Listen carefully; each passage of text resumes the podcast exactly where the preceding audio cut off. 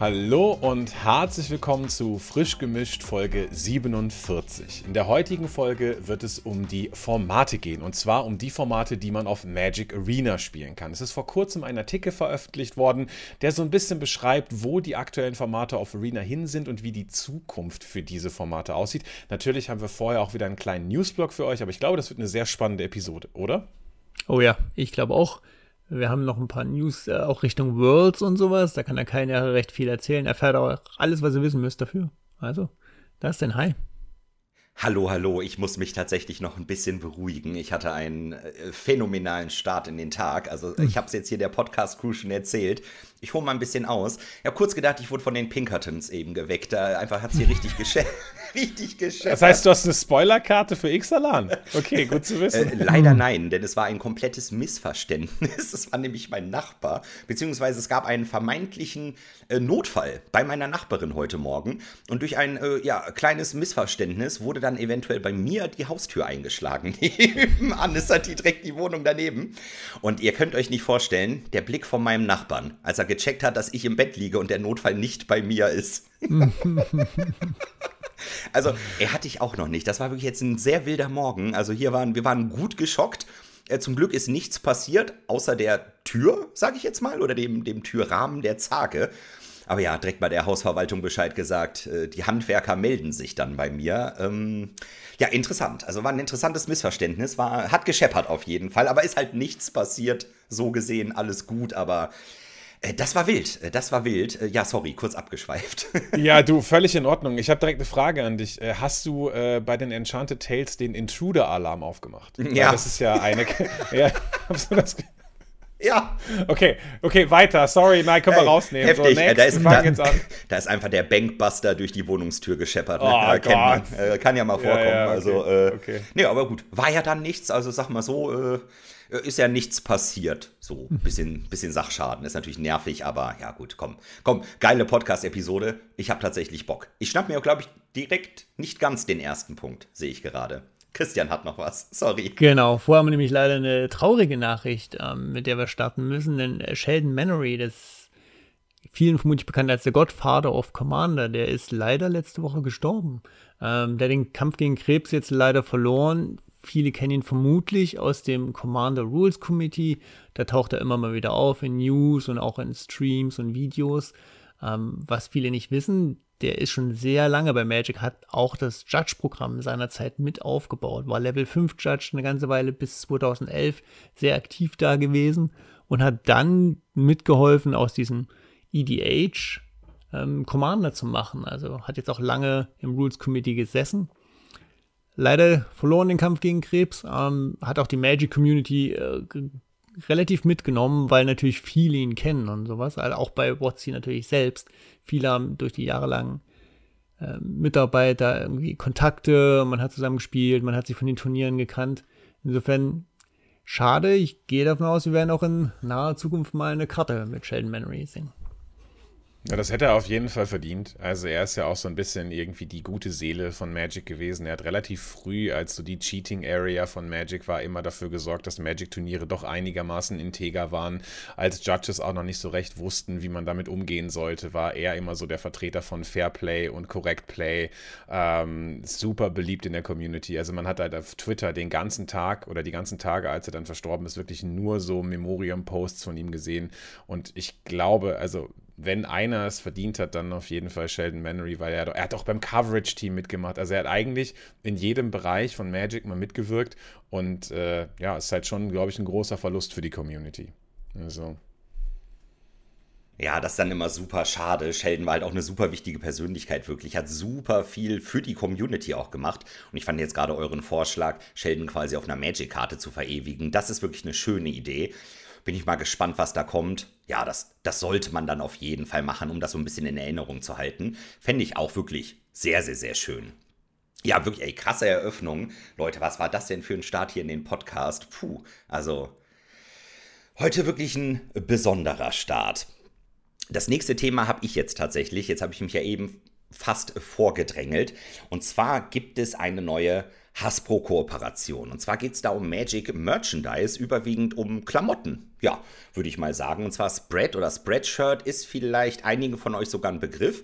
Ich selber, ich meine mich sogar mal zu erinnern, dass ich zumindest mal drüber nachgedacht habe, selber einen Spreadshirt-Shop anzulegen. Das ist halt auch für Leute, die zum Beispiel Content im Internet machen oder eben eine eigene Community haben und dann nicht eben einen eigenen Shop selber quasi noch aufmachen wollen. Man kann dann quasi ja, ich sag mal, die, die, die Strukturen von Spreadshirt benutzen. Man kann alle seine Designs da hochladen, haben, was man, oder vorgeben, was man haben möchte. Und die machen dann in ihrem Shop, da gibt es wirklich ganz viel, nicht nur Magic, auch von anderen Spielen oder eben auch von anderen Content-Creatern, eben die Sachen, werden da hochgeladen und die stellen das dann her, wenn wir jetzt uns da was bestellen würden, dann wird das von denen, von Spreadshirt selber hergestellt, auch verschickt alles. Also die machen komplett die Logistik, die Herstellung und alles, um eben so ein bisschen die Arbeit abzunehmen. Also man kann halt sagen, Hasbro hat einfach den kompletten Merchandise-Shop nur zu Spreadshirt rübergeschoben, würde ich jetzt mal sagen.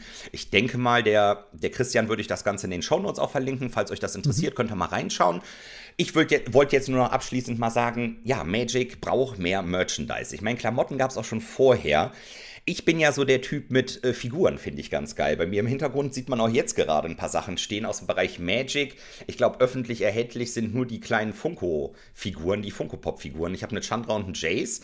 Und da gibt es aber nicht viel. Ne? Es gibt mal vereinzelt mal so eine, ich nenne es mal in Anführungsstrichen, Actionfigur. Das wundert mich wirklich. Und das, das wollte ich einfach mal hier angesprochen haben. Mich, wundert es, wie wenig Merch es gibt bei Magic. Weil das ist doch das, was man krass gut verkaufen kann. Und ich meine, Wizards Magic gehört zu Hasbro. Hasbro hat ja ohne Ende andere Marken noch unter, unter ihrem Fittichen, sage ich jetzt mal. Zum Beispiel Transformers.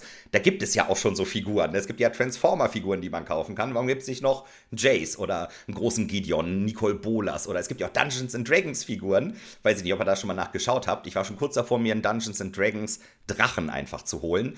Die gibt es ja auch mittlerweile bei Magic so gesehen. Genau diese Drachen. Aber wo sind die Magic-Sachen? Was ist da los? Ich meine, ja, da ist jetzt ein bisschen Merch. Ich muss sagen, mich überzeugt es nicht so sehr. Ist nicht so mein Favorite Design. Ich würde halt sagen, da geht noch was. Was sagt ihr dazu? Ganz ehrlich, ich finde, das sieht unfassbar schlecht aus. Also, okay. also, das, also, okay, es gibt so ein paar Sachen. Ich meine, wie gesagt, du hattest ja schon gesagt, der Link ist in den Shownotes. Schaut euch das selber mal an. Wenn ihr die Chance habt, guckt euch mal an, wie die Artworks aussehen, wie die da einfach schlecht drauf gefotoshoppt sind, wie lieblos die Motive ausgewählt wurden, wie da einfach so eine Magic-Karte auf ein T-Shirt oder auf einen Stoffbeutel geklatscht wurde, ohne irgendwas. Das kann jeder von euch in einer Sekunde. Modell Stoffbeutel, Magic-Karte, JPEG oder PNG runterladen, draufklatschen, fertig. Das dauert eine Sekunde und so sieht das da teilweise auch aus. Deshalb bin ich relativ enttäuscht von dem Merch, muss ich sagen. Aber was du gesagt hast, stimmt auf jeden Fall. Also ich meine, Magic hat doch mit Hasbro als Dachfirma unfassbar gute Infrastruktur, um Merch zu erstellen. Das sollte doch eigentlich kein Problem sein. Da sollte doch auch qualitativ hochwertiger Merch drin sein und nicht irgendwie sowas, was wir da sehen können. Der einzige Grund, den ich vielleicht noch sehe, wo du angesprochen hast, dass es so wenig gibt, ob vielleicht die Philosophie des Merches von Magic ist, dass er grundsätzlich lieber exklusiver Merch ist, sodass man sich mega darüber freut, dass man sich, boah, krass, Garuks Axt, die gibt es irgendwie nur dreimal auf der Welt. Also, so, dass es halt irgendwie sowas total Besonderes ist und nicht so ein Mainstream-Ding wird, damit dieser Merch so einen exklusiven Charakter hat.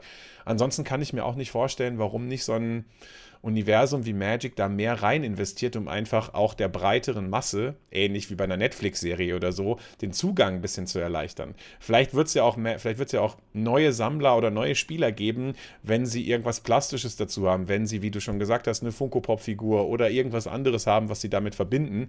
Deshalb für mich auch relativ unverständlich, aber ich bin mir sehr sicher, dass dieser Spreadshirt-Shop nicht dazu führen wird, dass es besser wird. Also, das glaube ich nicht. Ja, der ist schon sehr generisch, muss man sagen. Ja, also bisher war ja, ich glaube, Savi der Merchandise-Partner von Magic. Jetzt ist es ganz Hasbro übrigens. Es gibt also auch Monopoly bei Spreadshirt jetzt und so Kram. Aber ja, braucht's nicht. Schaut rein, wenn ihr Bock habt. Aber ich glaube, keiner von euch wird sagen, oh ja, das muss ich unbedingt haben. Vielleicht ein Motiv und that's about it. Mal gucken, vielleicht ändert sich da noch was. Vielleicht kommen ja auch noch bessere Motive dazu. Das ist eine sehr neue Mitteilung, eine sehr neue Pressemitteilung. Vielleicht hat man auch erstmal irgendwas reingeklatscht, damit der Shop ein bisschen befüllt ist. Mal gucken, ob da noch was. Luft nach oben ist auf jeden Fall genug, sagen wir es so. Luft nach oben ist da noch auf jeden Fall, aber ich frage mich, wie viel kann da noch hinzugefügt werden, weil, wie gesagt, ich denke halt, Spreadshirt stellt die Sachen ja wirklich selber her. Beziehungsweise hat da auch irgendwie Leute, wo man dann die Aufträge weitergibt. Aber ich glaube, bei Spreadshirt gibt es ja nicht so Figuren und sowas. Nee, ja diese, dieses Klassische, was man halt kennt, druck dein Foto auf eine Tasse, gibt es bei jedem Fotoservice. Ja. Na, also es ist wirklich jetzt äh, so sehr generisch, hätte ich jetzt halt auch gesagt. Ich habe jetzt nebenbei nochmal geschaut, was Hasbro tatsächlich alles für Figuren im Angebot hat. Das war jetzt äh, Recherche in eigener Sache. Ich will unbedingt Actionfiguren haben. Es gibt halt alles. Es gibt irgendwie Star Wars, ich habe einen Hulk gesehen, also Avengers, Black Panther, Groot, alles. Spider-Man, Boba Fett, alles. Äh, wirklich gefühlt alles. Äh, Transformers eben angesprochen. Da, das, das gibt es ja alles. Und die sehen richtig, richtig gut aus. Also, wenn Magic sich dann nicht beeilt, dann äh, ist ja nicht unendlich viel Geld für Merch da. Ne? Muss ich mir wohl noch eine andere Figur holen. Na, also, ja, äh, wollte ich nur mal erwähnt haben. Ja, ja. Okay, wo du jetzt allerdings ein bisschen besser mit deinen Ressourcen auskommst, ist bei der angepassten Duplicate Protection in Arena. Die haben sie jetzt zu Wilds of Eldraine ein bisschen getuned. Äh, ihr bekommt jetzt, wenn ihr Individual Card Words, also Einzelkarten als Belohnung kriegt, zum Beispiel Midweek Magic oder wenn ihr äh, den Mastery Pass freispielt, dann bekommt ihr jetzt immer Karten, die sowohl in Standard als auch Alchemie legal sind. Das klingt ein bisschen komisch. Liegt, was sie uns damit sagen wollen, ist einfach, es sind Karten aus den letzten zwei Jahren. Weil ähm, Alchemie und Standard natürlich ein bisschen anders rotieren und es sind keine reinen Alchemie-Karten. Insofern, die Gold Packs werden auch ein bisschen angepasst. Da gibt es einen Artikel dazu, lest es euch durch. Der generelle Ton ist einfach, ihr bekommt mehr aktuelle Karten. Ähm, das ist eigentlich das, was eigentlich auch gut ist, würde ich sagen. Ah, und ich wollte nochmal nachfragen, also ja, finde ich auch auf jeden Fall gut. Du hast es ja auch Duplicate Protection äh, genannt, die ist natürlich auch mit drin. Also ich kriege erst Karten, die ich auch wirklich noch nicht in der Sammlung habe. Also sie sind wirklich Duplicate Protected, sage ich jetzt mal. Ne? Sieht auch so aus laut dem Artikel. Genau. Finde ich nämlich auch extrem wichtig. Das muss halt sein. Genau, die eigentliche Duplicate Protection gliedert sich sozusagen in vier verschiedene Schritte. Also erstmal wird geschaut, okay, gibt es eine Karte aus dem Set? Äh, mit der gleichen Rarity, die ich noch nicht habe, also die ich noch nicht viermal habe, dann bekomme ich davon eine. Wenn das nicht mehr der Fall ist, dann wird das sozusagen ersetzt mit einer Kopie von einer standardlegalen Karte, also nicht aus dem aktuellen Set, sondern aus den letzten zwei Jahren oder respektive drei Jahren mit der neuen Rotation. Wenn das nicht der Fall ist, dann wird es eine Alchemy Standalone-Karte geben und wenn das nicht der Fall ist, dann bekomme ich halt die 20 oder 40 Gems, je nachdem, ob ich halt eine Rare oder eine Mythic aufgemacht habe. Also es ist ein vierstufiges System. Äh, grundsätzlich bin ich ein Fan davon, wenn sie die Economy für die Spieler besser machen. Es ist jetzt auch kein Meilenstein sein. Ja? Also da muss man jetzt nicht sagen, okay, jetzt äh, wird man plötzlich reich, wenn man Arena spielt, aber es ist zumindest ein Schritt in die richtige Richtung, insbesondere wenn man sich das nächste Thema anguckt. Na, da wollen wir, oder beziehungsweise wenn man sich das Hauptthema anguckt, später werden wir auch noch natürlich über Standard reden. Dass hauptsächlich Standardkarten in diesen Packs drin sind, macht natürlich Sinn, weil Standard halt das mit Abstand meistgespielte Format ist, auch wenn ich jetzt schon ein kleines bisschen vorgegriffen habe. So, und jetzt von den einzelnen Karten mal zum großen Ganzen. Chris Kiritz hat am 11. September einen kleinen Artikel veröffentlicht, wo er mal so resümiert, wie denn der State von Arena eigentlich so ist. Wie sieht das eigentlich so aus? Was haben wir in letzter Zeit geschafft? Was ist überhaupt passiert, seitdem er dabei ist? Und was ist überhaupt passiert, was im letzten Jahr passiert ist? Weil man es ja auch gerne vergisst. Ne? Man meckert immer so ein bisschen, ja, Arena fehlt immer noch Multiplayer und so weiter. Aber wenn man sich dann mal anschaut, wie Arena 2018 oder 2019 aussah und wie es jetzt heutzutage aussieht, hat Arena tatsächlich auch eine Menge Gutes geleistet an dieser Stelle. Und der Artikel ist natürlich auch in den Show Notes verlinkt. Ich würde euch nur ganz kurz ein kleines bisschen dazu erzählen. Also am Anfang, der Artikel ist so zweigegliedert, am Anfang resümiert er so ein bisschen darüber, was passiert ist und später, äh, naja, würde ich sagen, reflektiert er so ein wenig darüber, was war das Feedback der Community, was kann man besser machen. Im ersten Teil erzählt er so ein bisschen, naja, was haben wir eigentlich auf Arena implementiert im letzten Jahr? Und wenn man sich das anguckt, ist das gar nicht wenig. Das sind fünf Standardsets, ein Epilog-Release, das ist March of the Machine Aftermath, dann drei Alchemy-Releases, ein Alchemy-Set, ein Remastered-Set, drei Anthologies und dann nochmal sieben Rebalance-Passes, wobei ich da nicht so genau weiß, was damit gemeint ist, aber wahrscheinlich geht es dann wieder ums Um-Rebalancen von gebalanceden Karten in Historic rein und so weiter. Das ist ehrlich gesagt etwas, was sie nicht da hinschreiben müssten, weil die müssen das ja gar nicht machen. Also von meiner Seite aus ist das etwas, ja, guck mal, was wir geleistet haben, ja, aber mach's doch einfach nicht. Äh, außerdem haben sie natürlich auch nochmal rekapituliert, was es so alles an Events gab. Und da war ich tatsächlich ein bisschen überrascht. Also es gibt ja die Arena Championships, es gibt die Arena Open, es gibt die Monthly, Monthly Qualifier Play-ins, es gibt äh, Gladiator-Events, den Decathlon und so weiter. Also, die haben schon eine Menge Events reingepackt. Äh, sie haben ganz viel Quality of Life Improvements gemacht. Darunter sind zum anderen die Golden Packs, die Playblade wurde abgedatet, äh, auf Steam konnte man es jetzt zocken und so weiter. Das sind alles so Dinge, die man irgendwann doch dann als relativ selbstverständlich ansieht. Das sind so Dinge, die eben passiert sind. Und dann hat er so ein bisschen so reflektiert, hey, was haben wir denn eigentlich so in letzter Zeit ne, wie, wie, wie ist das denn eigentlich so gelaufen? Und da hat das teilt er verschiedene Rubriken auf, unter anderem in dem Community-Rubrik. Und da ist so das Feedback, naja, ehrlich gesagt wurde das, was wir gemacht haben und was wir erzählt haben, einfach immer ein bisschen zu spät veröffentlicht. Also unsere Kommunikation mit den Spielern ist nicht so super, daran können wir auf jeden Fall arbeiten. Das ist etwas, was ich gut finde, wenn sie darüber reflektieren und damit besser werden. Außerdem haben sie erzählt, äh, dass sie dafür sorgen wollen, dass halt die Quality of Life Improvements weiter zunehmen. Und da ist halt einer der Hauptpunkte, dass sie so eine etwas größere Verbindung zwischen Tabletop und Digital Play schaffen wollen. Das hat ja jetzt den Startschuss im September gehabt mit diesen XPs, die man bekommen konnte, wenn man im Real Life im Local Game Store spielt. Da wollen sie die Verknüpfung noch ein bisschen größer machen. Das heißt, der Ausblick darauf ist eigentlich auch nicht schlecht.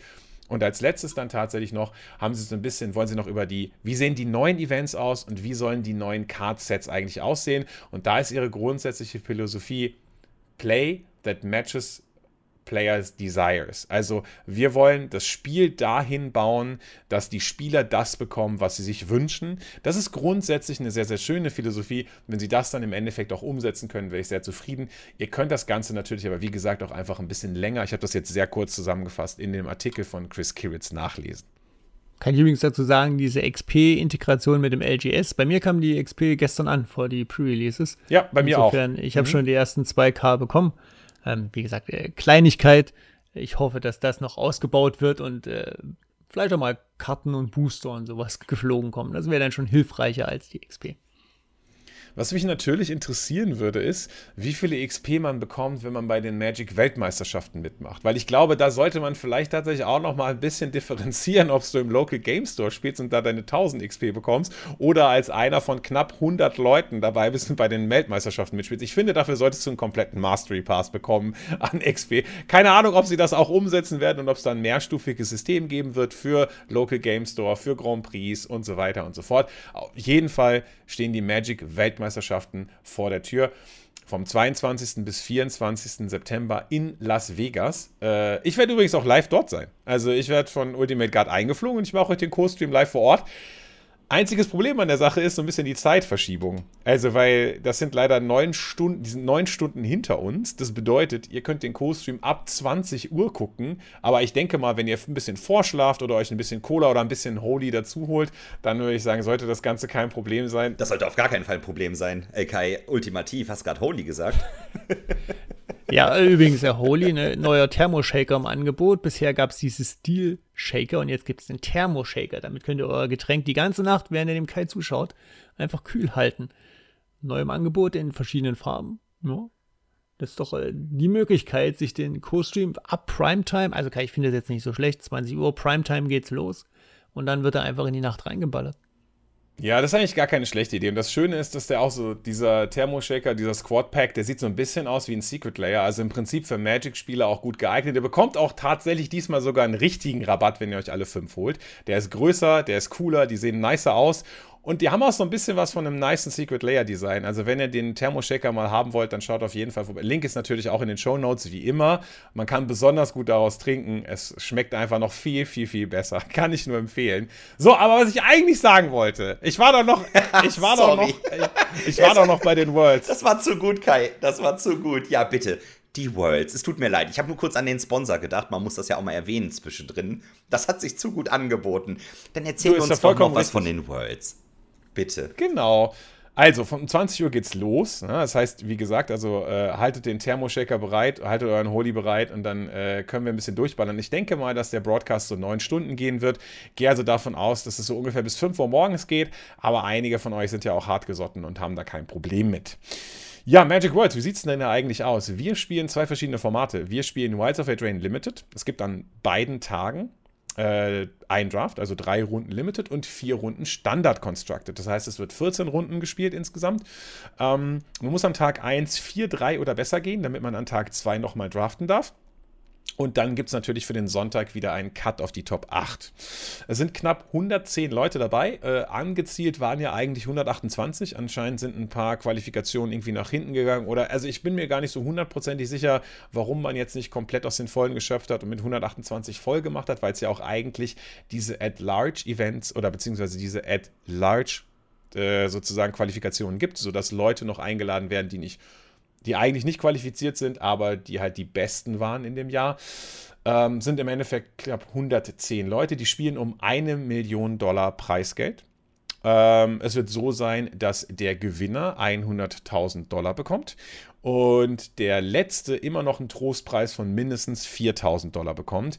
Äh, die genaue, die, das genaue Preispayout ist noch nicht klar. Das Einzige, was man auf jeden Fall noch weiß, ist, dass die Top 8 sich bereits für, wenn ich mich nicht täusche, für die Worlds des nächsten Jahres qualifizieren wird und halt auch für jede Pro-Tour des nächsten Jahres. Das muss ich aber nochmal ähm, ja, für jede Pro-Tour des nächsten Jahres und die nächste Weltmeisterschaft qualifiziert sich die Top 8 auf jeden Fall schon. Und eine Million Dollar an Preise ist natürlich auch schon nicht verkehrt. Ja, es wird auf jeden Fall ein sehr interessantes Event. Wir kommen ja noch auf so ein paar neue Standard-Decks zu sprechen. Also mal gucken, ob die da auch schon auftauchen. Wir können halt wirklich richtig gutes Gameplay erwarten. Ne? Also Worlds, die Qualifikation war jetzt nicht so einfach. Da muss man schon irgendein Event mal richtig gut gespiked haben. Also insofern die besten Spieler werden da sein. Oh ja, definitiv. Und Kai wird halt auch da sein. Da wollte ich noch mal gesagt haben, nämlich, ey, Kai, richtig geil, dass sie dich nach Vegas einfliegen. Ey, wie cool ist das denn? Also, äh, habe ich mich gefreut, als ich das gehört habe. Also, äh, richtig geil. Wünsche ich dir richtig viel Spaß. Du wirst ja wahrscheinlich auch einen Moment länger da sein. Genau, oder? also ich fliege also, oder äh, wird da jetzt äh, super knapp? So, also, Turnier fängt an, äh, Kai kommt einen Tag vorher. Nee, nee, nicht, nee. Oder? Also ich bin, äh, ich fliege am Montag, äh, bin dann auch schon relativ zeitnah danach da, weil das oh, ist das ja. Schöne, wenn die Zeit nach hinten ist, ist der Flug nicht so lang. Es ist eigentlich ein zwölf Stunden Flug, aber ich sitze nur drei Stunden im Flieger gefühlt.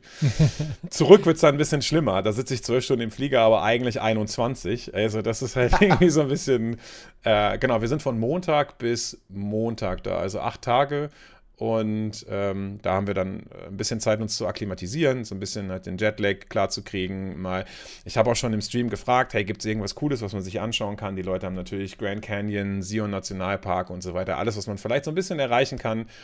Ab Donnerstag wird dann aber gearbeitet, also das Event ist von Freitag bis Sonntag, aber ab Donnerstag ist dann die Vorbereitung, Setup, Testen, Kameras, Rechner und so weiter. Und ich hoffe, diesmal geht alles ein bisschen glatter als in Barcelona. Es ist ja auch wieder Magic Con Las Vegas. Übrigens, also nicht nur Weltmeisterschaft. Das heißt, der Kai kann schon auch mal vielleicht doch noch ein paar Minuten finden, auch mal über die Seite zu laufen. Das war in Barcelona ja, glaube ich, ein bisschen arg knapp alles. Vielleicht kann sie sogar Magic-Karten in die Hand nehmen und was spielen, Kai. Eine ziemlich absurde Idee, aber. Ja, tatsächlich glaube ich da noch nicht so wirklich dran, weil es halt relativ wenig Leute geben wird, die mit dem Kostüm sitzen werden. Also ich nehme Cutter mit, die äh, wird Co-Host äh, und dadurch, dass wir aber nicht so viele Leute haben, die dann einspringen, werden wir wahrscheinlich die ganze Zeit den Co-Stream machen. Also von der MagicCon, mal gucken, wie viel wir sehen. Glücklicherweise ist es ja ein bisschen weniger als bei der Pro Tour, weil eben nur sieben Runden am Tag gespielt werden. Das heißt, vielleicht besteht die Möglichkeit, abends noch an einem Event teilzunehmen oder so. Ich rechne aber erstmal nicht damit. Ich habe das in Barcelona ja auch nicht geschafft. Da habe ich auch einfach keine einzige Karte gedreht. Mal gucken. Wait, kein Malone? Der ist doch auch in Vegas. Ja, Malone ist in Vegas, das stimmt. Aber ob der, mal gucken, ob der, ob vielleicht ich verhandle noch mit dem. Ah, okay. Finale Verhandlung. Geil, das klingt nach einem richtig guten Event. Ja, auf jeden Fall äh, viel Spaß dabei, eine wunderschöne Reise. Da freue ich mich schon auf die Podcast-Aufnahme dann, wenn du wieder zurück bist und dann äh, Live-Infos quasi für uns hast. Oh, da bin ich gespannt. Ey, richtig gut. Ja, äh, passend zum Thema, eigentlich wollten wir hier auch dann erst unser Sponsoring unterbringen. Äh, Festival in der Box äh, Secret Layer. das ist natürlich wieder mein Spezialgebiet. Festival in a Box Las Vegas 2023. Wer das passende Secret Layer Paket dazu haben möchte, ist jetzt auf der Secret Layer Shop Seite zu finden. Wobei man natürlich sagen muss, das ist nicht das typische reguläre Secret Layer. Man hat schon ein paar Einzelkarten, also Secret Layer Einzelkarten. Sind auch wirklich sehr schöne Einzelkarten, die mit dabei sind. Aber es sind halt auch sehr viele Booster, Gimmicks und Zubehör mit dabei. Man hat ein Chaos Draft, Grab, Back. Äh, das Wort habe ich auch noch nie benutzt. Also ein ja, einen Haufen Booster halt, um Chaos Draft zu hm. spielen. Ich habe auch kein besseres Wort. Komm, machen wir uns nichts vor. Mir fällt auch kein besseres Wort ein. Also da sind unendlich viele Draft Booster drin. Ne? Dominaria Remastered, Modern Horizons 2, Dominaria United Draft Booster, Brothers War, Capenna, Kamigawa, Eldraine, Mom, Phyrexia All Will Be One, alles. Innistrad, also einmal so ein riesen Chaos Draft Box plus die Foilkarten, äh, 24 Mystery Booster, ein komplettes Display, also die Convention Edition, dann passend zu Vegas. Also ist wieder ein riesen Paket. Ich glaube, ich habe alles erwähnt, außer den Preis, der natürlich hier nicht dabei steht. Auf der 280 Euro. Also kein direkten Seite. Ja, ja, ja, ja, 280, ja. Aber wobei, da sind ja mindestens zwei komplette Displays drin, ne, plus ein paar Einzelkarten. Also ich würde mal wieder sagen, für Magic-Verhältnisse ist das in Ordnung. Ist natürlich teuer, ne? Ist klar.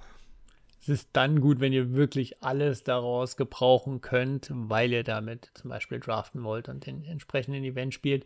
Sobald ihr Teile davon nicht gebrauchen könnt, ist es das wahrscheinlich nicht. Wer die Booster-Zusammenstellung ist relativ wild.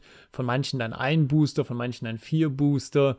Also er wirkt irgendwie so nach dem Motto, wir gucken mal, was hier noch rumlag und wie wir das auf diese Pakete verteilen und dann alles muss raus. Äh, die Vollmoxe sind ganz nett, die dabei sind. Ähm, da ist zum Beispiel ein Nox Opal im alten Rahmen dabei mit einem neuen Artwork von Dan Fraser. Das ist cool, aber nur für die Einzelkarten könnt ihr euch eigentlich dieses Paket nicht holen. Ja, das stimmt, das ist nichts für die Einzelkarten. Da muss man schon Bock auf einen Chaos Draft haben. Hätte ich jetzt gesagt. Wirkt halt immer so ein bisschen wie Resteverwertung, sage ich jetzt mal. Ne? So ein bisschen mhm. der Auflauf, das Äquivalent zum Auflauf. Ne? Man macht den Kühlschrank auf, guckt, was habe ich noch im Kühlschrank? Ah, das müsste ich eigentlich mal alles, ja, machen wir einen Auflauf draus. Und da wurde dann gesagt, was haben wir noch für Booster im Lager? Machen wir einen Draft Grab-Bag draus. Man kennt es ja. Der, der, Magic, äh, der, der Auflauf des Magic ist einfach der Chaos Draft Booster Grab-Bag. Ja. Nee, stimmt, aber würde ich genauso sagen. Also die Booster-Zusammenstellung macht irgendwie wenig Sinn. Und beim Chaos Draft dann auch wieder.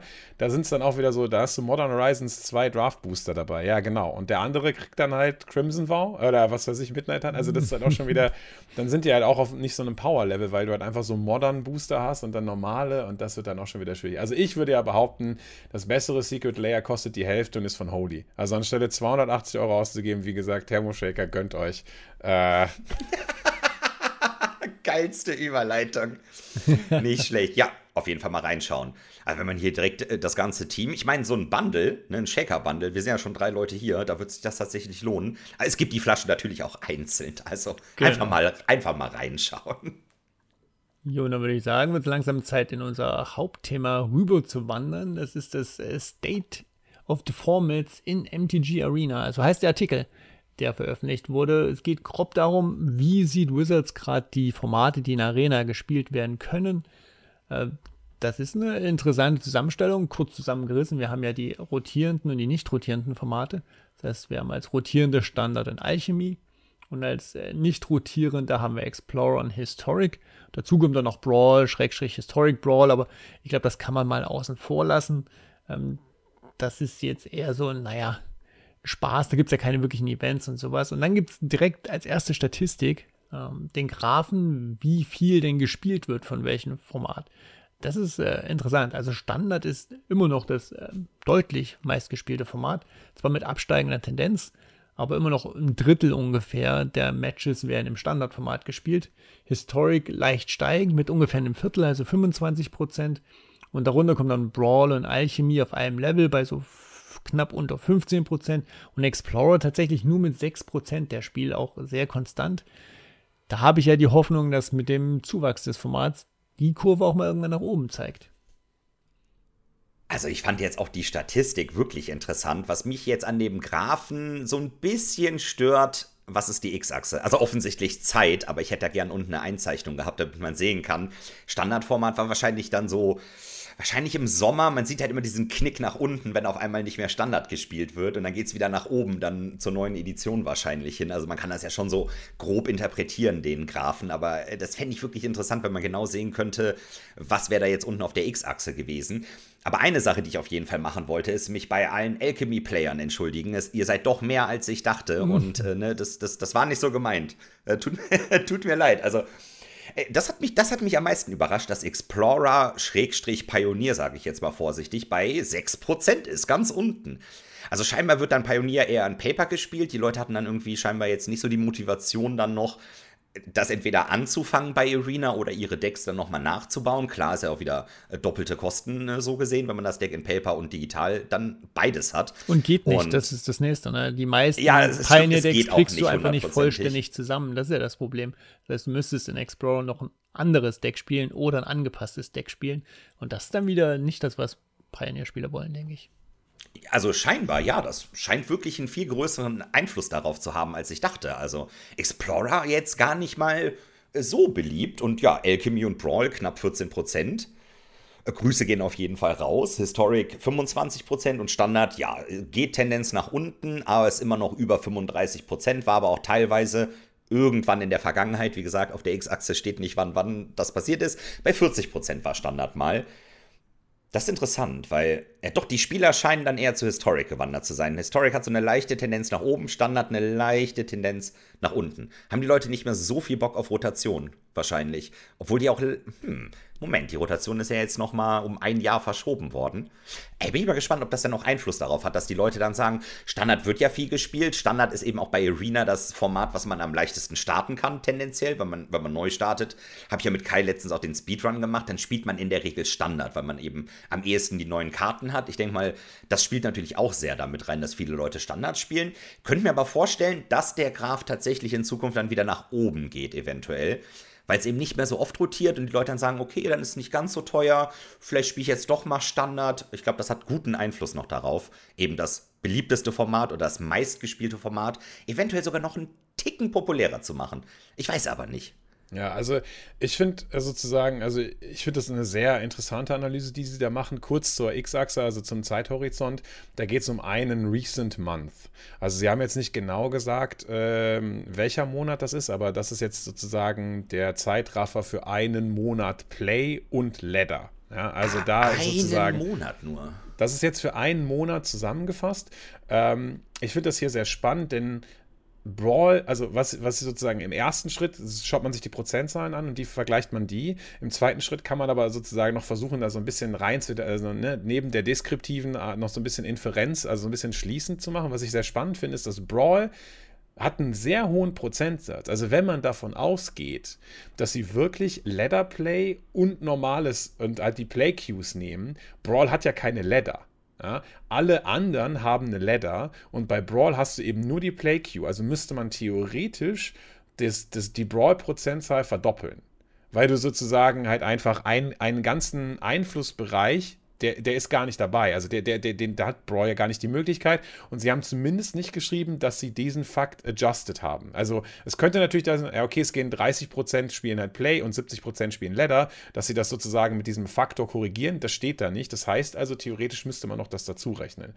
Dann, was ich super spannend finde, ist, ist, Sie unter, das hattet ihr ja schon gesagt, es gibt rotierende und nicht rotierende Formate. Standard und Alchemy sind die rotierenden Formate dass bei Standard sich die Zahlen ändern, macht total Sinn. Denn Standard ist immer dann spannend oder viel, viel spannender, wenn ein neues Set rauskommt und wenn man was Neues hat. Und dann sind die Zahlen dementsprechend hoch und sie wandern halt runter, wenn die, wenn die Meta stay wird und so weiter. Alchemy ist auch ein rotierendes Format, bleibt aber die ganze Zeit über konstant. Also da, da gibt es halt keinen Zuwachs, da gibt es halt keinen Abfall, völlig egal. Das bleibt, das bleibt halt immer gleich. Und was ich halt, das ist irgendwie komisch dafür, würde ich sagen. Oder halt irgendwie ein Fakt für die Konsistenz von Alchemy, was aber eigentlich gar nicht sein sollte, wie auch immer. Und was ich noch sehr spannend finde, ist, dass du theoretisch kannst du halt auch an dem Graph gut erkennen, welche Formate sich gegenseitig kannibalisieren. Dort ist es gerade schon angesprochen. Wenn du, wenn du eine Spiegelachse auf 32% legst, dann würdest du im Prinzip Standard und Historic genau gemirrored sehen. Also ich glaube, dass sich Standard und Historic quasi einfach exakt kannibalisieren und wenn die Leute von Standard weggehen, gehen sie eben in Historic rein und in kein anderes Format, denn wenn es bleiben ja immer 100%. Wenn bei Standard 5% runtergehen, müsste es ja irgendwo einen Sprung nach oben gehen und den gibt es halt nirgendwo außer im Historic. Das bedeutet also, die Standardspieler sind auch die Historic-Spieler, also die, die am theoretisch wenigsten enfranchised sind oder beziehungsweise die, die den kleinsten Pool haben oder was auch immer, spielen dann auch das Format, wo man den größten Pool braucht. Das heißt, im Prinzip kann Economy dann gar keine Rolle spielen für die äh, für die Wahrscheinlichkeit, welches, welches Format du spielst. Also sehr, sehr, sehr spannend, finde ich. Und ob das so stimmt? Hm. Ich habe da tatsächlich auch so eine Theorie, warum dieses Alchemie-Level relativ gleich bleibt. Ähm, ich glaube, es gibt eine kleine ähm, Gruppe, die tatsächlich absichtlich Alchemy spielt, weil sie Bock darauf haben, Spellbooks zu spielen oder keine Ahnung was, digitale Mechaniken. Und dann gibt es, glaube ich, eine nicht zu vernachlässigende Gruppe, die einfach deswegen Alchemie spielt, weil die Decks Alchemie sind, die sie haben. Das heißt, sie bauen sich ein Deck, äh, bauen da warum wissentlich, unwissentlich eine Karte ein, die eben genau dafür sorgt, dass es nur noch Alchemie nicht mehr standardlegal ist.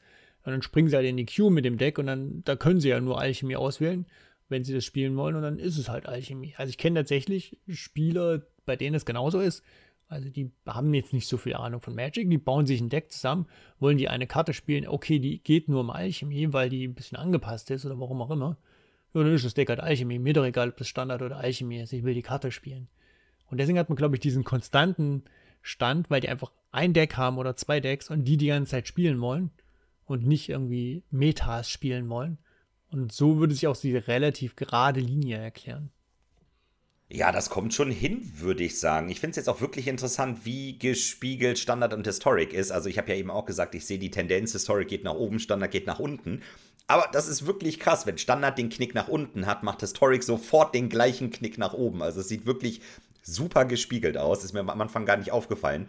Und auch interessant mit dem Alchemy. Ja, ich glaube halt auch wirklich, das ist so, dass viele Leute halt einfach zocken wollen. Dann will man irgendwie eine neue Karte ausprobieren oder man hat unten die Daily Quests, man will das Gold dann von den Quests quasi erspielen. Dann sieht man, ah, spielen rot-grünes Deck und man hat halt nur das rot-grüne Deck, was dann zufällig Alchemy legal ist. Und dann wird das halt gezockt. Also wirklich eine sehr interessante Statistik. Ich hätte wirklich gerne einen Ausschnitt, der länger als ein Monat ist. Das würde mich mega interessieren ein Jahr oder irgendwie sowas. Weil wir hatten jetzt auch noch nicht mal eine Standardrotation. Aber ich denke mal, früher ist das oft passiert, wenn Standard rotiert ist, wenn die Leute aktiv Standard gespielt haben und hatten dann einfach ihr Deck komplett ausgebaut und fertig. Und das Deck rotiert raus. Ich glaube, dann haben oft viele Leute gesagt, ja, dann spiele ich jetzt halt Historic, ne? Das Deck ist jetzt nicht mehr standardlegal, aber ich habe keine Lust mehr, ein neues Standarddeck zu machen. Und so wird dann ganz schnell aus einem Standard-Player ein Historic-Player, denke ich jetzt mal. Aber das ist in dem Monat nicht passiert. Wir hatten jetzt zwei Jahre keine Standardrotation. Deswegen, das würde mich mal mega interessieren, einfach da einen größeren Ausschnitt von dem Graphen zu sehen. Ey, vielleicht geben sie uns da ja mal was in Zukunft. Fände ich echt nice. Das ist immer super spannend, sich das anzuschauen, finde ich nämlich. Mhm. Für mich ist so eine, so eine Share-Grafik, also welcher Anteil in welchem Format gespielt wird, auch immer tatsächlich interessant für meine Community-Turniere, weil die meisten mache ich im Standardformat, aber dann gibt es auch immer Leute, die sagen, boah, lass doch mal Explorer zocken oder lass doch mal Historic zocken und so weiter. Im Endeffekt äh, kam jetzt bei einer Umfrage sogar heraus, dass mehr Leute Interesse an einem Explorer-Turnier hätten als an einem Standard-Turnier. Also äh, dabei habe ich jetzt auch nicht gerade nicht so eine super kleine Sample Size. Also was da auch zum Beispiel interessant wäre, wäre vielleicht eine Aufteilung nach Ländern oder so oder nach Zeitzonen, ob es sozusagen irgendwelche Präferenzen gibt, dass man in den Staaten oder ob oder sozusagen auch was auch mitschwingt ist, was auch eine sehr sehr interessante Zeitreihenanalyse wäre, wäre was ist gerade das aktuelle Competitive-Format? Weil das schwankt ja in der Zwischenzeit auch zwischen Standard, Pioneer und Modern. Man kann zumindest Standard 1 zu 1 in Arena übertragen, Pioneer noch nicht so ganz, aber das ist ja das Ziel, dass es in Explorer übertragen und Modern geht halt natürlich noch nicht. Aber ob das sozusagen, das, das was jetzt gerade das Pro-Play ist, ob das tatsächlich signifikant beeinflusst, was auf Arena passiert oder ob dann tatsächlich die meisten Spieler, die Arena spielen, relativ uninteressiert daran sind und das gar keinen Effekt hat. Das wären auch interessante Schocks, die man mal analysieren könnte, finde ich. Jetzt, wo wir ja auch schon ähm, mehrere Jahre Arena haben, könnte man es natürlich auch auswerten über, wie lange spielt denn der Spieler, die Spielerin schon. Also zum Beispiel sind die seit einem Jahr dabei. Was ist mit Spielern, die seit Anfang der Beta dabei sind? Äh, wo liegen da die Präferenzen bei den Formaten? Also Long Time und New Player, so nach dem Motto. Das würde mich auch mal interessieren. Ich kann mir gut vorstellen, dass es da auch Unterschiede gibt.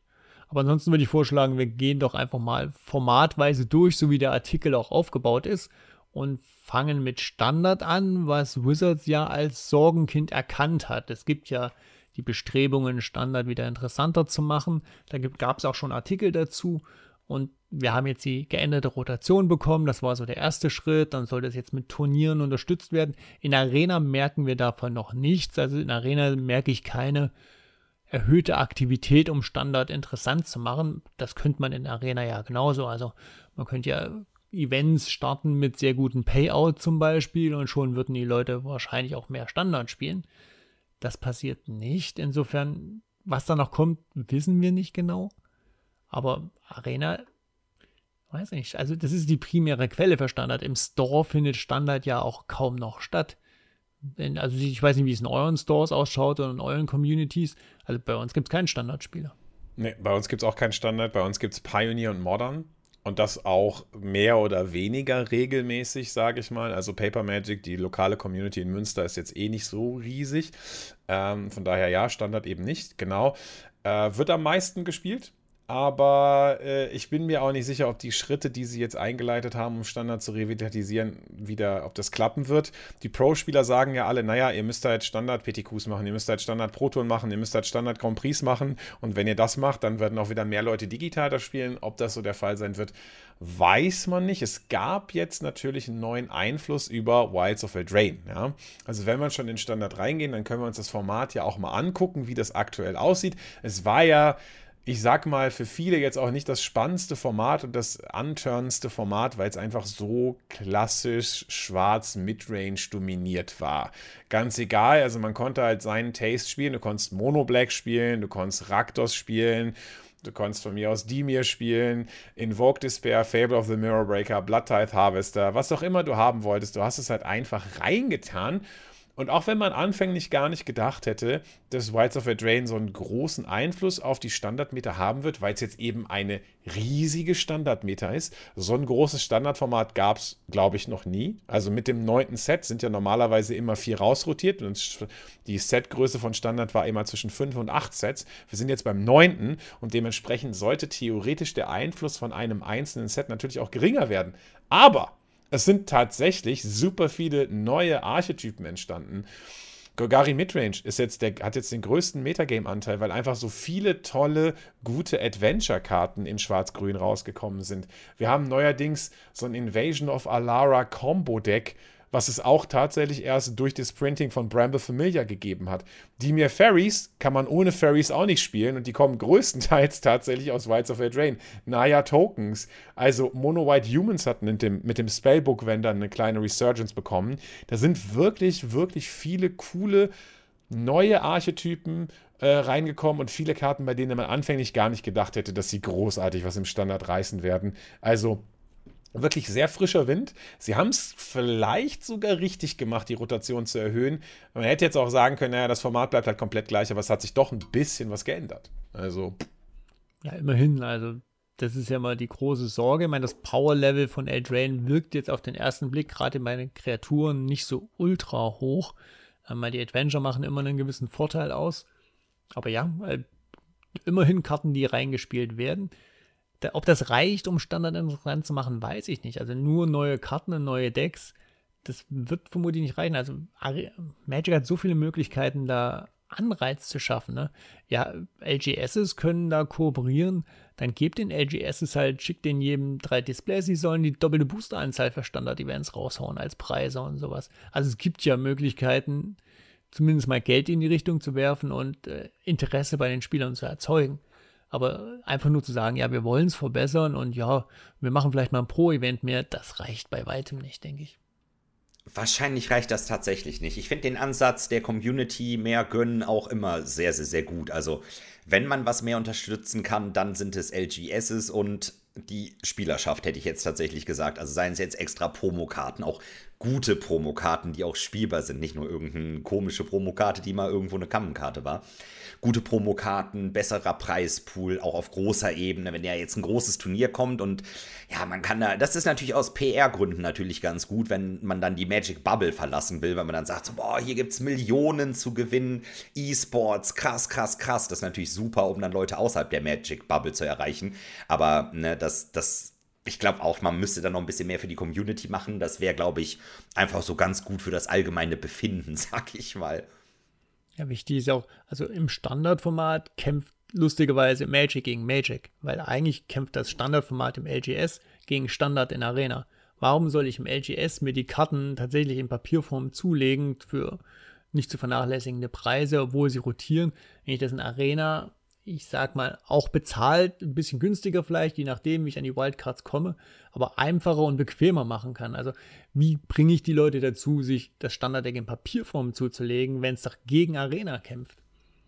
Zumal das Booster-Öffnen auf Arena ja genauso viel Spaß macht wie im Real Life. Das hat, wurde uns ja von Wizards bereits suggeriert. Das ja, ja, klar. So viel, das, das, macht so viel Bock. Ja, Cracking. What's the fun in Magic? Cracking packs. Getting cracking the packs of Arena. Ja, okay, das macht ja richtig viel Spaß. Vor allen Dingen mit der neuen Animation. Ne? Ja, also das ist. Äh genau, das ist so wichtig. Das muss sogar eine mega tolle neue Animation bekommen. Ja, ja, genau. Und jetzt denke ich mir so, äh, gerade das erste Mal, als ich davon Wind bekommen habe, dass man diese, dass man den Booster neu aufmachen kann, war bei unserem Speedrun. Ja, super. Und normalerweise Moment. ja Open All und dann so ja brrrt, und dann geht dann erstmal einfach 20 Minuten lang die, gehen diese Booster auf und du denkst dir, oh Gott, das kann doch nicht wahr sein, Alter. Naja. ja, das ist jetzt mal Standard gewesen. Ich würde sagen, wir springen mal schnell zu unserem aller vielleicht nicht ganz so liebsten Format Alchemie, oder? Und äh, handeln das kurz ab. Wir müssen da, glaube ich, ehrlich sein, wir sind alle keine Alchemie-Spieler, oder? Da, das ist einfach so. Das ist leider so. Aber nochmal erwähnt, ne, sorry an alle, an die Alchemy Player Base, ihr seid ja doch viel mehr als ich dachte, aber ja. ich bin bei Alchemy tatsächlich raus auch. Das ist halt, man muss sich halt, wenn man Magic spielt, klar, wir können hier im Podcast jetzt auch über alle Themen reden, aber bei allem aktiv dabei zu sein, äh, schwierig, ne? Also Commander, Standard, rotieren, dann Eternal-Formate und dann noch die digitalen Formate, die sind halt bei mir, ja, so auf der Tierlist sind die halt eher ganz unten. Also ich würde halt in Arena auch erst alles andere spielen tatsächlich, aber ich meine, meine, komm, das ist jetzt hier persönlicher Geschmack, deswegen, warum nicht? Also. Ja, und ich finde auch, also in dem Artikel geht der Fokus ja auch häufig darum, das war ja auch schon in dem Artikel, wo ich, wo wir gerade erzählt haben, der so ein bisschen über äh, das, was sie in, in, Arena erreicht haben und was sozusagen der Ausblick ist und was, der, was das Feedback für die Zukunft ist, wo es darum geht, dass man das Play so macht, wie die Spieler es sich wünschen, äh, ist der Fokus hier in diesem State of the Formats Artikel MTG Arena natürlich auch ganz groß der, dass man einfach sagt, naja, es gibt halt verschiedene äh, Spielerpersönlichkeiten. Es gibt die, die wollen halt einfach so ein bisschen, ich sag mal, konservativ konservativ das, was sie in Paper haben, eben auch genauso eins zu eins reproduziert in Arena haben. Es gibt die Leute, die aber vielleicht von mir aus von Hearthstone rüberkommen oder von anderen digitalen Kartenspielen, die eben mit digitalen Design Space arbeiten und die wollen eben genau das haben. Und Arena hat jetzt den Auftrag, beziehungsweise Magic hat jetzt den Auftrag, alle Spieler zufriedenzustellen. Und selbst wenn das für uns jetzt nichts ist an der Stelle, gibt es doch eben viele Leute, die von mir aus auch tatsächlich einfach mit digitalen Kartenspielen angefangen sind. Und wir müssen uns auch da in die Lage reinversetzen, wenn wir nicht mit Paper Magic angefangen wären, sondern digital. So wie bei, also bei Hearthstone hat mich das auch nicht gestört. Als ich Hearthstone angefangen habe zu spielen, waren für mich die digitalen Mechaniken auch völlig fein. Zugegeben, die wirkten auch ein bisschen, ich sag mal, äh, besser ausgearbeitet mhm. als die digitalen Mechaniken, die Alchemy bisher dazu steuert. Dafür, das fühlte sich so ein bisschen so an, als hätte man da ein bisschen mehr Gehirnschmalz reingesteckt. Nichtsdestotrotz, äh, es gibt eben die Leute, die wollen eine schnelle Rotation, die wollen eben digitale Effekte, die wollen Spellbooks, die wollen Karten seeken und äh, das ist auch vollkommen fein und die sollen Magic natürlich auch zufriedenstellen. Also insgesamt sind es 100% der Spieler und ein signifikanter Anteil möchte Alchemy spielen und da muss es eben auch so weitergehen. Sie selber sagen in dem Artikel, dass sie sehr zufrieden sind mit Alchemy und so, wie es bisher ausgelaufen ist. Also. Ey, da hast du aber jetzt einen tollen Punkt gebracht dieses Jahr. Wenn man halt mit Paper startet, schon lange spielt, dann startet man am Ende nicht noch unbedingt das digitale Format. Und ich glaube, das ist es tatsächlich bei mir. Es ist einfach zu viel, um alles gleichzeitig zu spielen. So an sich hätte ich, glaube ich, also ich habe ja auch gar kein Problem mit Alchemy. Es ist halt ja, also es ist halt da, sag ich jetzt mal. Ich brauche halt nicht diese ganzen Bonuseffekte, weil Magic ist halt schon komplex genug. Und ich habe halt mit Magic angefangen damals. Da hatten die Formate ja noch ganz andere Namen. Also ich habe ja damals noch äh, T1.5 und äh, Extended und solche Geschichten hat man ja dann gespielt. Und äh, T2 war dann das damalige Standard. Und dann wurde das alles geändert. Also sprich, ich habe die ganzen alten Formate gespielt. Ich habe zwischendrin Vintage gespielt. Ich habe sehr viel Legacy gespielt, extrem viel Modern gespielt. Nebenbei immer Standard gespielt, viel Limited, dann ein bisschen den Schwenk zu Commander gemacht. Und wenn man eben schon so viel Magic gespielt hat und auch immer noch spielt, dann brauche ich halt jetzt nicht noch ein extra Ding, wo ich mir dann nochmal Karten besorgen muss. Ich kriege ja kaum meine Commander-Sammlung hier äh, im Zaum gehalten, unter Kontrolle gehalten. Dann kann ich nicht noch eine digitale Sammlung pflegen und dann, und, und es kostet ja noch ultra viel. Also selbst wenn es umsonst wäre, würde ich es wahrscheinlich auch nicht spielen, weil der Tag hat halt auch nicht mehr als äh, die Stunden, die er dann mir zur Verfügung gibt und irgendwo ist halt das Limit erreicht. Ich glaube, das ist bei mir halt auch das Problem. Ich habe früher was anderes angefangen und bin jetzt komplett ausgelastet. Also schwierig da jetzt reinzukommen, einfach. Tatsächlich sehr interessant, was Kai schon angedeutet hat, es gibt ja auch immer so ein Fazit zu dem Format in dem Artikel. mit Alchemy sind sie happy, also zufrieden. Äh, das Metagame bleibt offen und ändert sich. Ich habe auf Twitter auch gegenteiliges Feedback dann zu diesem Artikel gelesen. Angeblich sogar von Woche zu Woche ändert sich das Alchemy-Metagame. Das halte ich jetzt für eine äh, Marketingübertreibung. Ähm, wir haben das Gefühl, dass wir ein interessantes und mitreißendes Format gemacht haben und die Playrate steigt wieder, weil neue und Veteran-Player in das Format einsteigen. Das klingt mir ein bisschen Marketing. Also ich sehe jetzt Veteran-Player eher weniger in Alchemie einsteigen. Aber ja, also grundsätzlich, was soll man sagen, wenn Wizards, die nun mal dieses Spiel verantworten und dieses Spiel programmieren, wenn die sagen, ähm, wir sind soweit zufrieden, dann müssen wir übrigens auch davon ausgehen, da wird sich nichts ändern. Also Alchemie wird einfach so weiterballern. Böse Zungen behaupten, Veteran-Player steigen ins Alchemy-Meter ein, weil die Ladder da softer ist. Ja. Also, jetzt, also es, es, soll wohl, es soll tatsächlich wohl ein bisschen leichter sein, äh, die Arena-Ladder hochzuklimpen, wenn man Alchemy spielt. Aber hey, das ist nur Gerüchten zufolge, das ist nicht meine eigene Meinung. Ich gebe da nur wieder, was ich gehört habe, natürlich. Ja. Also. Genau, Gerüchte, Gerüchte. Kai, ich wollte gerade sagen, ich habe mich gerade entschuldigt bei den Alchemy-Leuten. Jetzt kannst du ja hier nicht so ein. Also, nächstes Thema. Was ist das nächste Format? Ja, Historic, oder? Bleiben wir doch dabei, wo die Alchemy-Karten ja. auch legal sind. Ja, das ist jetzt das große Format. Spiel alles, was du hast. Was nicht stimmt, war ja sogar bei den Enchanting Tales jetzt, also bei diesem neuen Bonus-Sheet, wurden direkt die ersten Karten Day One gebannt, dass sie nicht historic legal sind. Wir haben Ragavan, der nicht historic legal ist, obwohl er in Arena ist. Also da gibt es schon ein paar Karten. Auch da ist man der Meinung, es war wohl etwas zu wild am Anfang, aber jetzt ist man wohl auch happy, ne?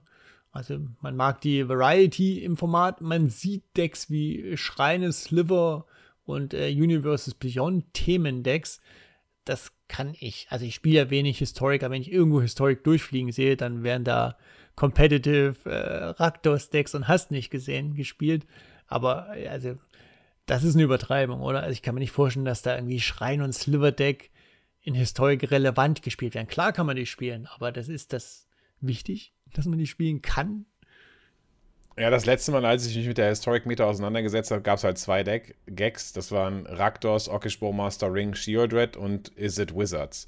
Ich meine, Wizards ist natürlich für Wizards ein schönes Themendeck. Offensichtlich ändern die nicht an Historic, wenn, wenn, das, wenn der Wizards Tribe einfach ziemlich gut ist.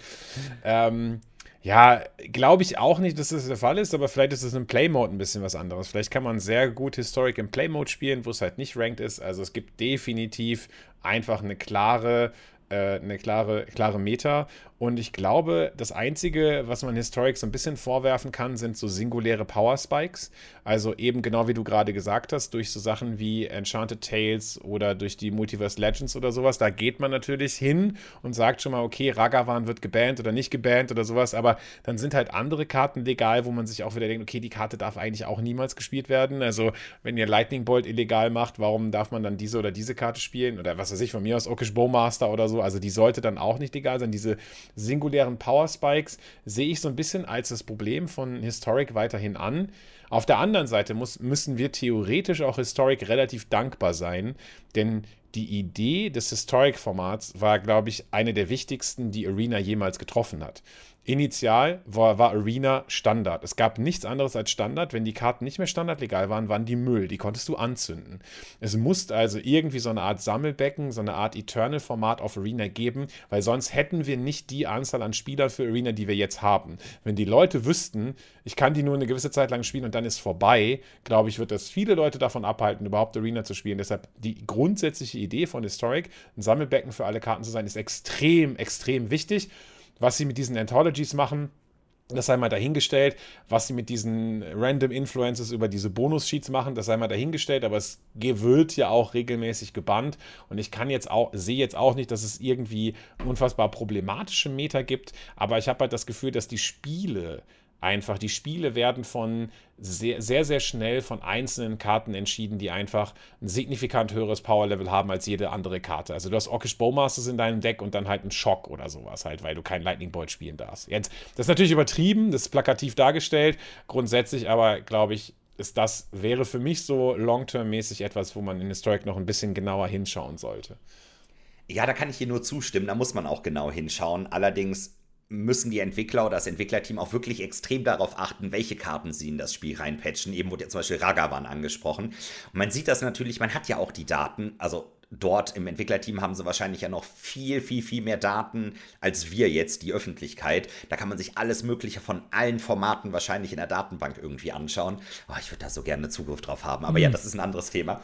Ähm, Historic ist halt ein super powervolles Format und wenn die da einmal die falsche Karte releasen, ist das Meta halt direkt durch. Ne? Dann, also dann explodiert das sofort. Man sieht das einfach im Moment super krass angestiegen, seitdem Prime Evil Titan in Arena ist. Oder, oder generell. Also immer wenn die eine neue krasse Karte, die man zum Beispiel so Amulet Titan kennt man aus anderen alten Decks. Also jedes Mal, wenn sie aus einem anderen Format eine richtig gute Karte reinpatchen, kann es oft vorkommen, dass der Historic-Kartenpool eben schon die Grundlage für ein sehr starkes Deck eben hat und auf einmal ist ein Deck unfassbar stark.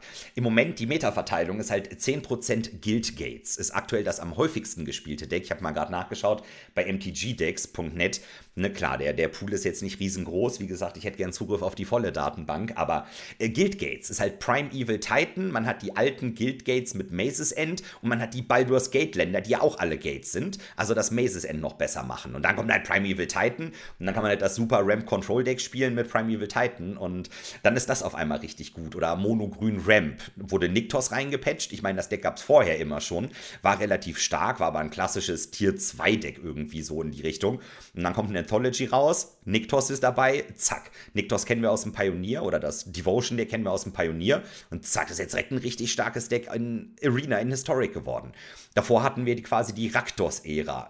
Ne, kommt da einmal eine starke Karte raus hast einen super guten Grundbild. Man hat ja den ganzen Discard, Fatal Push, Thoughtseize und ne, dann kommt irgendwie die Fable, rote Fable raus, zack, boom, das Deck explodiert. Und das ist das, was Kai eben gesagt hat, dass man manchmal halt wirklich unfassbar starke Einzelkarten hat. Und ne, das ist ja dann genau das, was passiert. Eine neue Karte kommt raus, die unfassbar stark ist und das pusht dann ein Deck gefühlt ins Unendliche. Und deswegen müssen sie einfach ultra vorsichtig, glaube ich, sein mit dem Format, weil das kann super schnell nach hinten losgehen, glaube ich. Aber sie schreiben im Artikel, sie sind mit dem generellen Power-Level von Historic zufrieden. Also wir müssen jetzt auch damit rechnen, man wird nicht versuchen, man könnte mit Bands ja noch mehr steuern, aber das wird man nicht versuchen. Man wird es jetzt auf hohem Level weiterlaufen lassen. Demnächst kommt Modern Horizons 3 dazu. Auch da wird ja wahrscheinlich nicht so die geringen Power-Level-Karten kommen. Wir kennen alle Modern Horizons Editionen, was die mit Modern alleine schon anstellen. Ähm, insofern bleibt zumindest mal ein sehr volatiles Format. Ja, und als letztes von den großen vier Formaten haben wir dann natürlich noch Explorer, aka Pioneer Light. Das hatten wir äh, noch nicht erwähnt. Es ist aber auch anscheinend nicht so wichtig, denn es wird ja einfach nur super wenig gespielt. Ja, da könnt ihr uns auch gerne mal Feedback geben. Ich meine, wenn wir jetzt schon so über die Formate von Arena reden, was ist denn euer Lieblingsformat? Ne? Also ist es wirklich so? Könnt ihr das, könnt ihr diese auch mit eurer lokalen Prey Group oder mit den Leuten, mit denen ihr so zockt, könnt ihr das sozusagen wiedergeben und repräsentieren, dass Standard am meisten gespielt wird und Explorer wirklich am wenigsten gespielt wird? Interessiert uns natürlich. Ja, Tabletop.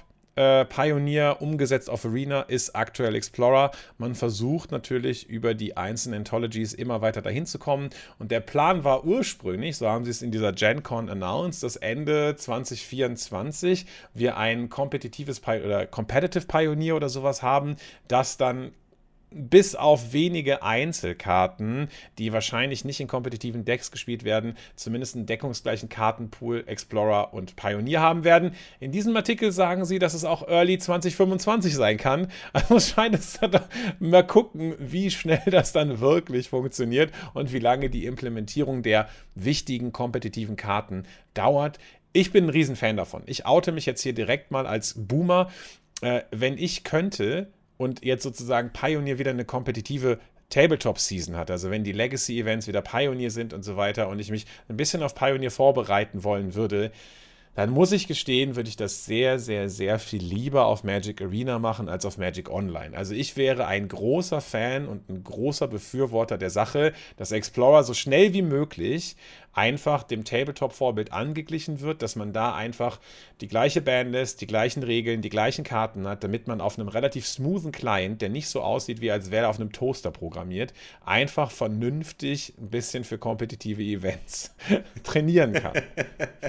Ey, das ist aber genau, ja doch, das ist eigentlich der richtige Ansatz, finde ich auch, dass einfach dieses Durcheinander so ein bisschen sortiert wird. Man hat nicht 35 Formate, der eine sagt Explorer, der andere sagt Pioneer, es ist nicht ganz das gleiche. Also ich denke auch, das müssen sie sehr schnell anpassen. Ich finde halt Pioneer ist auch ein, im Kern ein sehr schönes Magic-Format, das kann man sehr, sehr, sehr gut zocken. Also gerne anpassen. Interessant, dass Sie jetzt 2025 gesagt haben, weil haben wir nicht letztens noch darüber geredet, wie diese Arena Engine funktioniert? Also da hieß es doch, glaube ich, seitens der Entwickler, die müssen die Karten gar nicht alle einzeln reinprogrammieren, weil das Spiel eigentlich versteht, was die Karten machen. Sprich, man müsste nur eine Karte in Anführungsstrichen reinprogrammieren, was die kann. Und dann sollte man die quasi sofort ausspielen können, weil die Engine schon weiß, wie das ungefähr funktioniert, wie die Regeln von Magic sind. Also so klang das jedenfalls mit, wir machen das extra so, dann ist es einfacher, aber ist jetzt doch nicht so einfach scheinbar. Ja, das ist schon so. Ähm, ich, okay. Das ist äh, ganz ehrlich gesprochen einfach eine Business Decision, dass das bis 2025 dauert. Man will einfach länger die Editionen und die Anthologies, man will sie nicht zu nahe haben.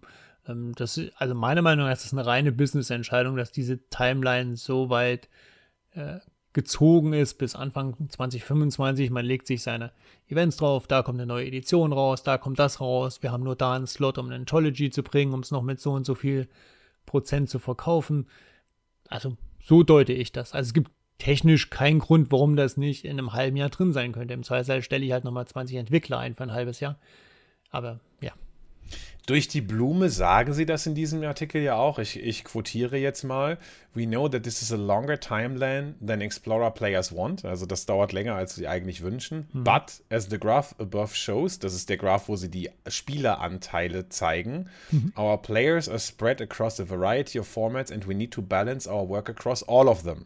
Ja, also sie können jetzt, und was sie damit sagen ist, naja, Explorer wird halt am wenigsten gespielt. Warum sollen wir denn jetzt da so viel Arbeit reinstecken, wenn es eh nur super wenig Leute zocken? Sie legen den Fokus halt auf die in Anführungszeichen größeren Formate Deshalb wird Explorer einfach von der Prioritätenliste, also Explorer ist jetzt gleichbedeutend mit Pioneer, Pioneer Masters, äh, weiter nach unten gedrückt, ne? weil es einfach am wenigsten gespielt wird. Das heißt, wenn ihr wollt, dass das schneller kommt, müsst ihr mehr Explorer spielen. Also einfach schön Niktos ins Deck, Mono Green Devotion, bisschen ballern, kann man quasi schon sehr, sehr gut auf Arena auch zocken. Macht auch, ist auch super spaßig und ihr macht euch richtig viele Freunde auf der Ladder, wenn ihr Mono Grün spielt. Einfach rein und dann haben wir auch viel, viel schneller Pioneer Masters.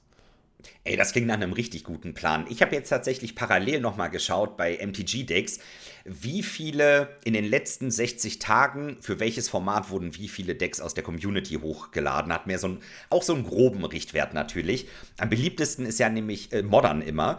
Dort wurden in den letzten 60 Tagen 8000 Modern, 8000 Decks hochgeladen.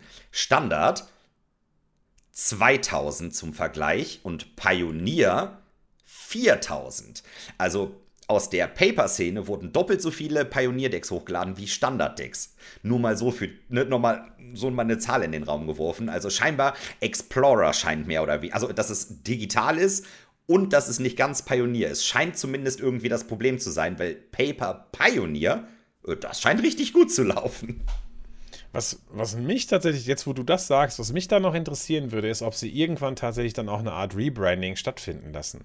Weil ich glaube, alleine der Name Explorer wird einfach Leute davon abhalten. Wenn du, wenn Weil du Arena, wissen, was das ist. Genau, wenn, wenn du Arena damit bewerben kannst, du kannst Standard und Pioneer und dann, was weiß ich von mir aus, Historic Alchemy, was da nicht so wichtig ist, ähm, für die Paper-Spieler. Du kannst Pioneer einfach auf einem flüssigen Client spielen, wird das, glaube ich, die Leute anlocken. Aber ja. solange das nicht Pioneer ist, also selbst mit dem in Anführungszeichen Competitive Pioneer, wo der Kartenpool ja nicht der gleiche ist, nur für die kompetitiven Decks, darfst du es ja eigentlich nicht Pionier nennen. Mhm. Weil also es ist ja. ja. schlicht und ergreifend noch ein anderes Format.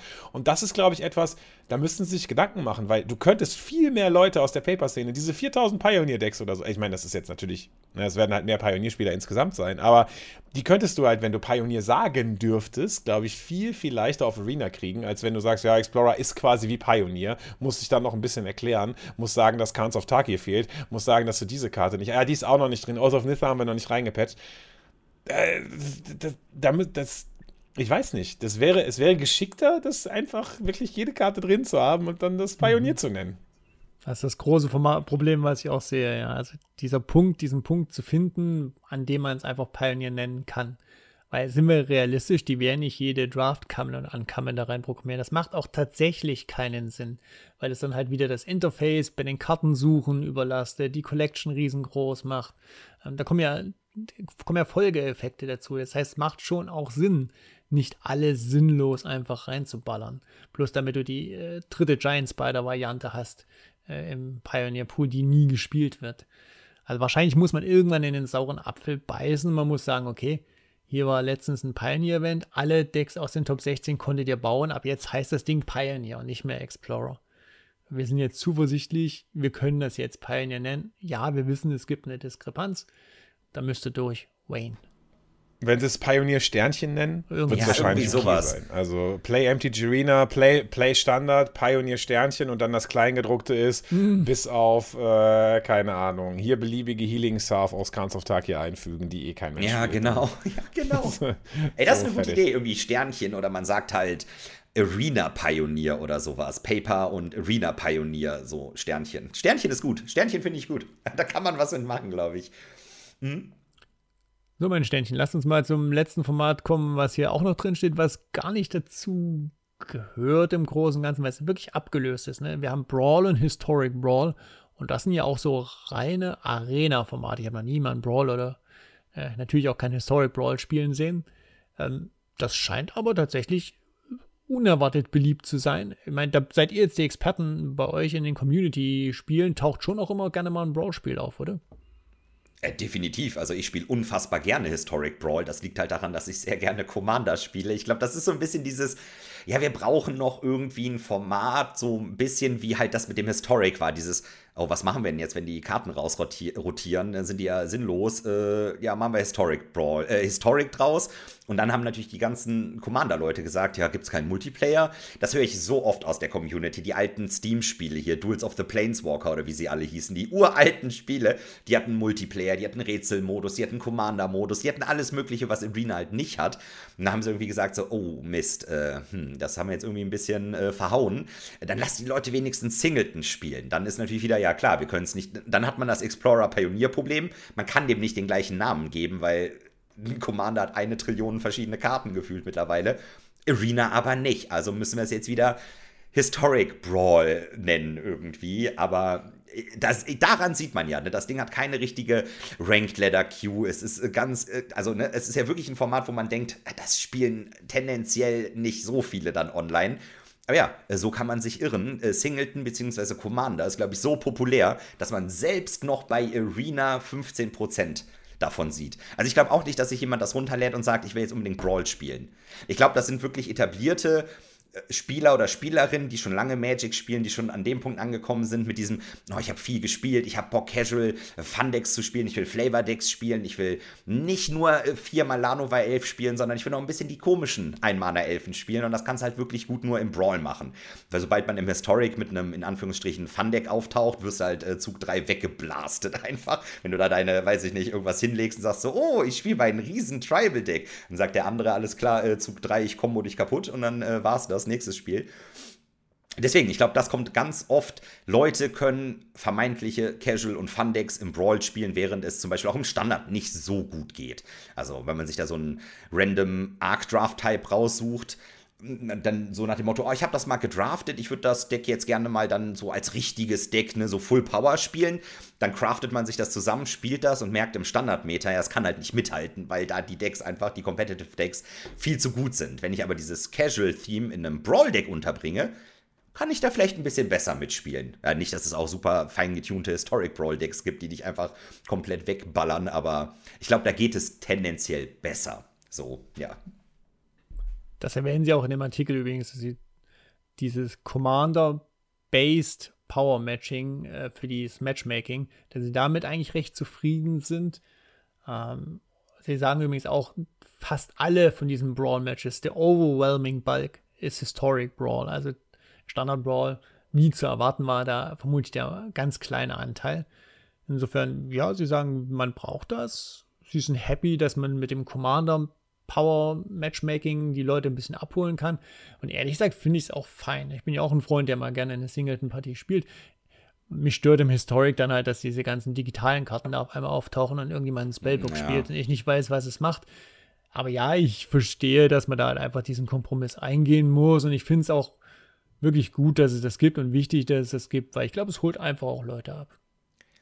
Ja, eben, definitiv holt es nämlich Leute ab, denn alle Formate von Magic sind eigentlich ja competitive.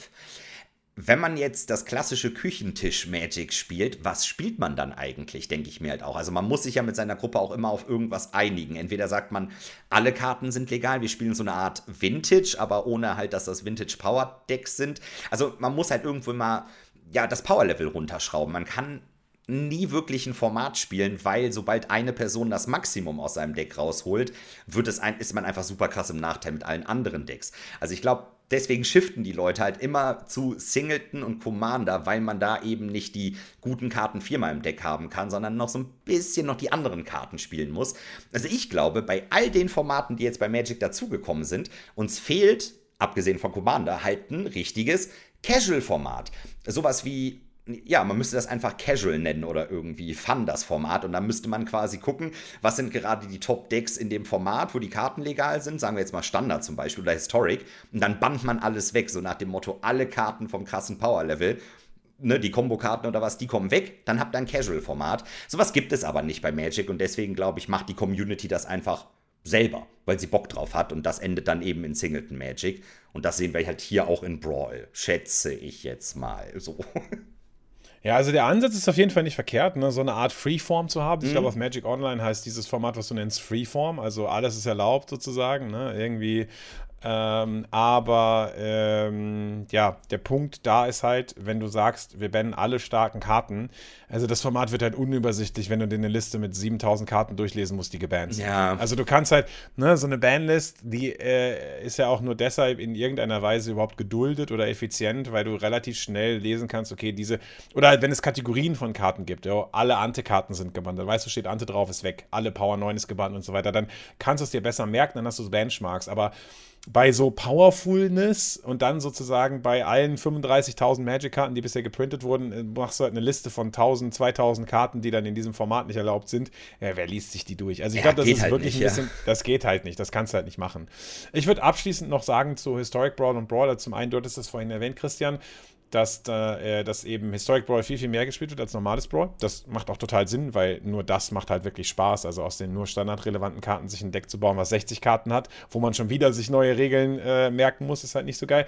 Aber das gilt auch, was da interessant ist, das gilt für diesen Graph. Als wir gerade darüber geredet haben, wie die Spielanteile sind, also diese 40% Standard und 15% Brawl, da sind beide mit drin. Ich gehe jetzt mal davon aus, dass es dann 14,5% Historic Brawl sind, hm. aber zumindest weiß man auch, dass da jetzt, da, das haben sie nicht weggelassen, das haben sie einfach sozusagen zusammengefasst. Also Historic Brawl ist halt normales Brawl und Historic Brawl.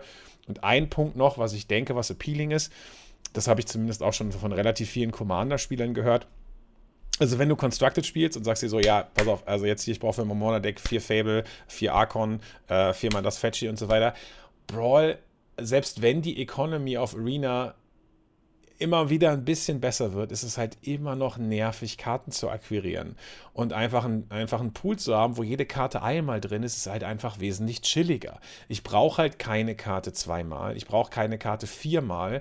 Und der, der Appeal sozusagen, naja, ich mache ein paar Booster auf und dann nehme ich halt, was das da ist und ich kann jede Karte eh nur einmal spielen führt halt schon dazu, dass auch eben, dass man eben kein harter Grinder sein muss, um sich irgendwie das passende Flavor-Deck, das Schrein-Deck oder was auch immer man haben möchte, eben zusammenzusammeln.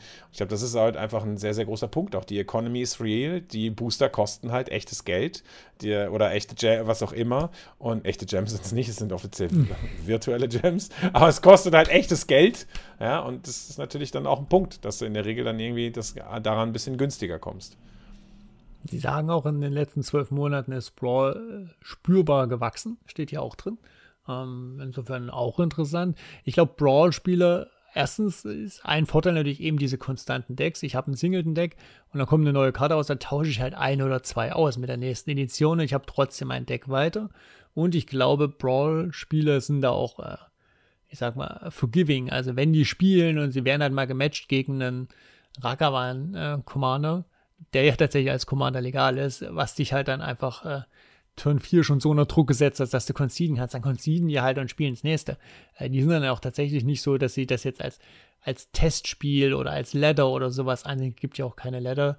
Insofern, du nimmst einfach den Druck raus und dann, wenn du mal ein ungünstiges Matchup hast oder das gegnerische Deck ist zu stark, dann ist es halt so, dann konzidierst du halt spielst das nächste. Äh, das hilft natürlich. Äh, da muss man wirklich dann ganz entspannt rangehen. Ich meine, das ist ja, glaube ich, der Vorteil am Commander halt einfach. Also nicht nur ich glaube, das ist ganz klar der Vorteil am Commandern. Äh, das lebt natürlich, oder diese Fun-Deck, Casual, Flavor-Runden, wie auch immer man das dann nennen möchte, das lebt natürlich auch davon, dass man mit seinem Gegenüber kommunizieren kann.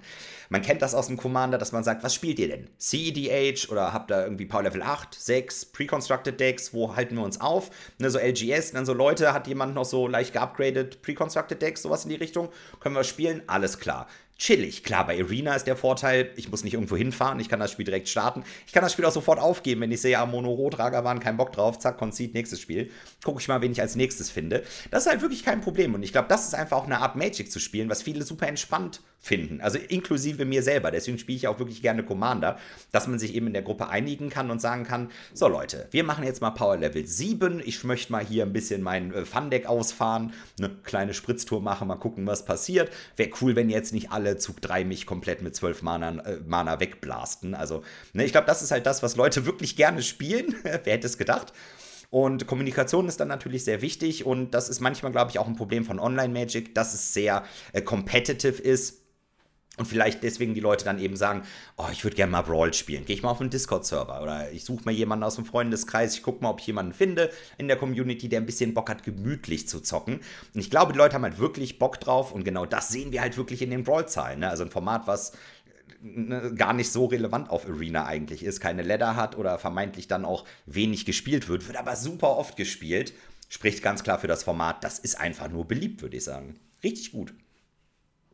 Ja, dann würde ich das sagen, wir sind durch die Formate durch. Jetzt könnt ihr gerne mal in den Kommentaren natürlich da lassen, welches dieser Arena-Formate spielt ihr denn primär?